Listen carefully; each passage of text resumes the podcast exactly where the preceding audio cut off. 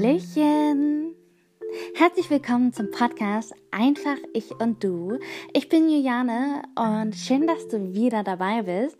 Heute wird es um den zweiten Teil zu der Reihe Beziehung zu dir selbst oder Beziehung zu sich selbst gehen und zwar zum Aspekt Selbstfürsorge, Selbstpflege, Self-Care, Dating yourself, ähm, sich selbst daten, wie auch immer du das gerne nennen willst, in welcher Sprache auch immer. Genau. Bevor ich aber loslege, werde ich euch einen kleinen Überblick der Folge geben. Es fängt an mit einem Zitat, den ich ganz schön finde. Danach ähm, werden wir ein bisschen gucken in die Selbstpflege. Was sagt eigentlich so ein bisschen die Wissenschaft darüber? Beziehungsweise so ein kleines Selbstpflegekonzept, was ich herausgefunden habe. Dann geht es darum, welche Selbstpflegeerfordernisse beziehungsweise welche Bedürfnisse hast du persönlich in deiner jetzigen Situation oder in verschiedenen Situationen, in denen du gerade in deinem Leben bist. Wir werden ein bisschen situationsabhängig über deine Bedürfnisse oder mögliche Bedürfnisse sprechen. Ich kann natürlich dir keine Bedürfnisse zuschreiben, ähm, aber so ein bisschen wird es darum gehen, okay, vielleicht bist du gerade ein Schüler, vielleicht bist du gerade Mutter. Wie kann man da Selbstfürsorge in dieser Situation praktizieren?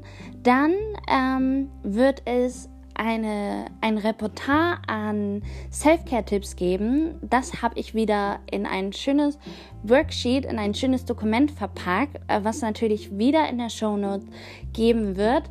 Einfach auf den Link klicken, da kommt ihr direkt zum Download, downloaden und ähm, ausdrucken dann könnt ihr abhaken, euch das irgendwo hinlegen, euch das einheften und immer wieder raufsehen. Das sind so ein paar Ideen, noch lang nicht alle. Bestimmt kommen dann noch weitere Versionen dazu.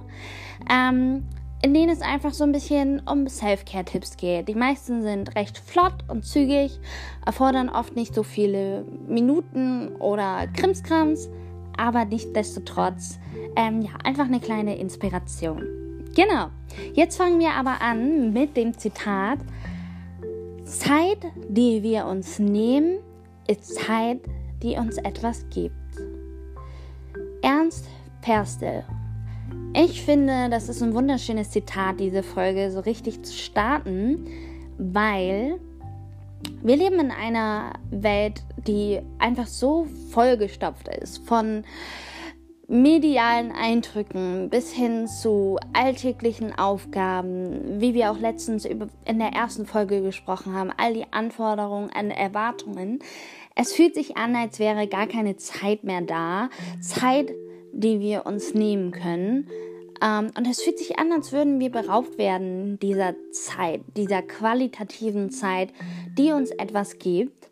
In dem Sinne kann ich euch einfach nur ermutigen, Macht es zur Gewohnheit, euch Zeit zu nehmen, denn die gibt uns etwas, wie so schön das Zitat sagt.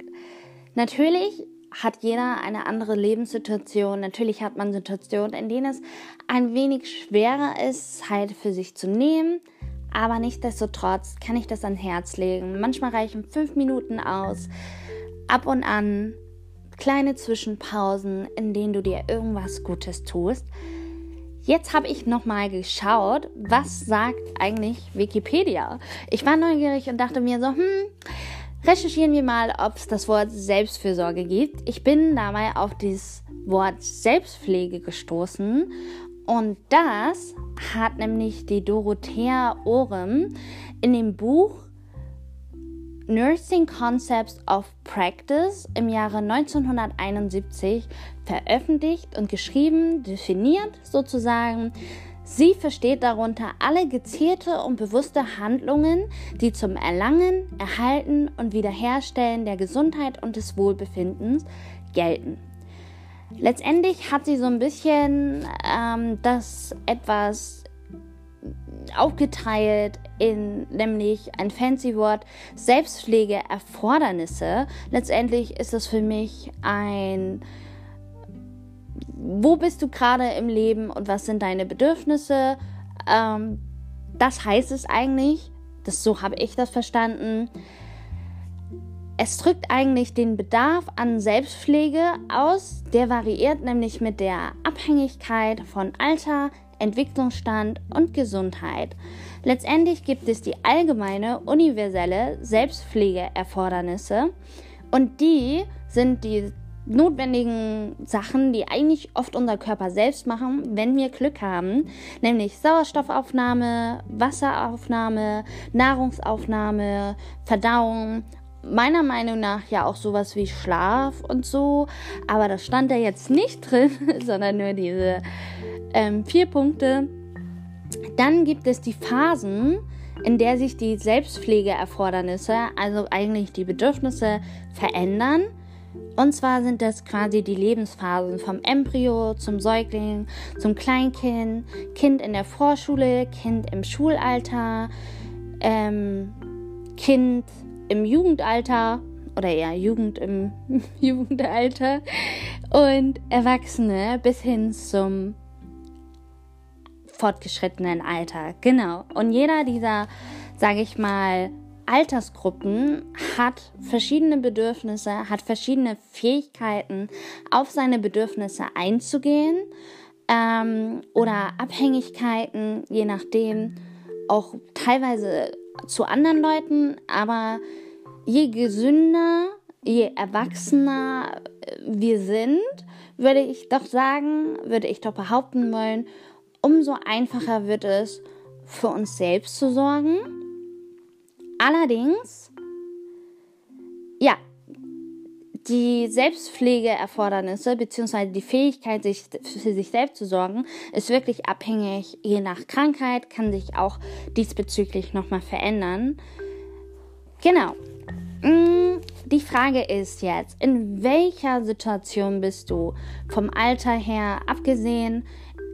ich finde nochmal, das Konzept kann sich erweitern lassen durch, sage ich mal, in welcher offiziellen Lebenssituation bist du gerade. Bist du zum Beispiel gerade Schüler oder Student, hast jeden Tag äh, die Schule im Nacken, ähm, die sehr viel Bildung erfordert, sehr viel Lernen, äh, sehr viel äh, Projekte hast du vielleicht ähm, gerade einen knochenharten Job, äh, der körperlich dich sehr fordert oder ein Job, der sehr viel Verantwortung mit sich bringt über Tausende von Menschen oder über Tausende, wenn nicht Millionen, Milliarden Euros.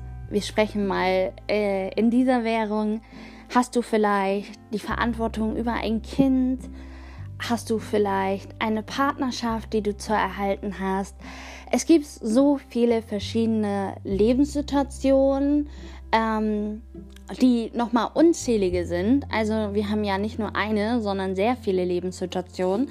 Und in all, dieser Lebens in all diesen Lebenssituationen hast nicht nur du in der Situation einiges zu geben, sondern auch du hast einige Bedürfnisse.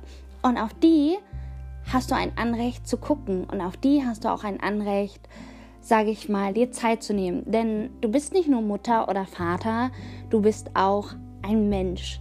Du bist nicht nur Schüler, du bist auch ein Mensch. Was ich damit sagen will, du darfst Bedürfnisse haben und du darfst dir Pausen nehmen und Zeit nehmen, um diese Bedürfnisse nachzugehen. Wie gesagt, die Tasse Kaffee am Morgen kann schon ein kleiner Bedürfnisstiller sein ähm, und ein bisschen Energie geben, ein bisschen Schwung geben. Oder der Tee am Abend kann den Tag nochmal ausklingen lassen, egal wie schwierig er war. Die kleinen Pausen, in denen du vielleicht einfach mal frische Luft schnappst. Es gibt so viele verschiedene kleine Self-Care-Tipps, die sich schnell und einfach anwenden lassen, die wenig Zeit erfordern. Dann gibt es natürlich die, die mehr Zeit erfordern, wie eine Sprache zu lernen oder ähm, sich wirklich hinzusetzen, Selbstreflexion zu machen, ähm, wirklich Hilfe anzunehmen und Therapie ähm, wahrzunehmen. Das ist natürlich auch nochmal eine Sache und das ist auch wenn es mit jemand anders verbunden ist, definitiv auch ein Aspekt der Selbstpflege, meiner Meinung nach. Genau, also situationsabhängig, mach dir doch mal bewusst, in welcher Situation bist du und welche Bedürfnisse kommen damit? Oder auch ganz individuelle Bedürfnisse, die müssen nicht mal situationsabhängig sein. Und die Frage ist, was brauchst du und wie gelangst du dazu? Ich habe ein Worksheet gemacht, in dem ich ein paar Tipps ähm, für die Self-Care-Umsetzung so äh, euch dagelassen habe. Wie gesagt, in der Show Note könnt ihr downloaden. Genau. Und ich kann jetzt nicht viel zu deiner persönlichen Situation sagen. Ich kenne dich wahrscheinlich nicht.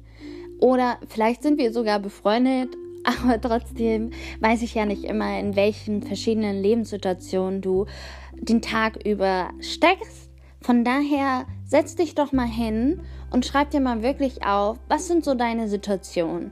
Berufssituation, Be Situation Richtung Beziehung, Freundschaft, Liebe, ähm, Verhältnisse als Mutter, Vater, ähm, Tochter, Sohn, ähm, ja, in welchen verschiedenen Situationen und ähm,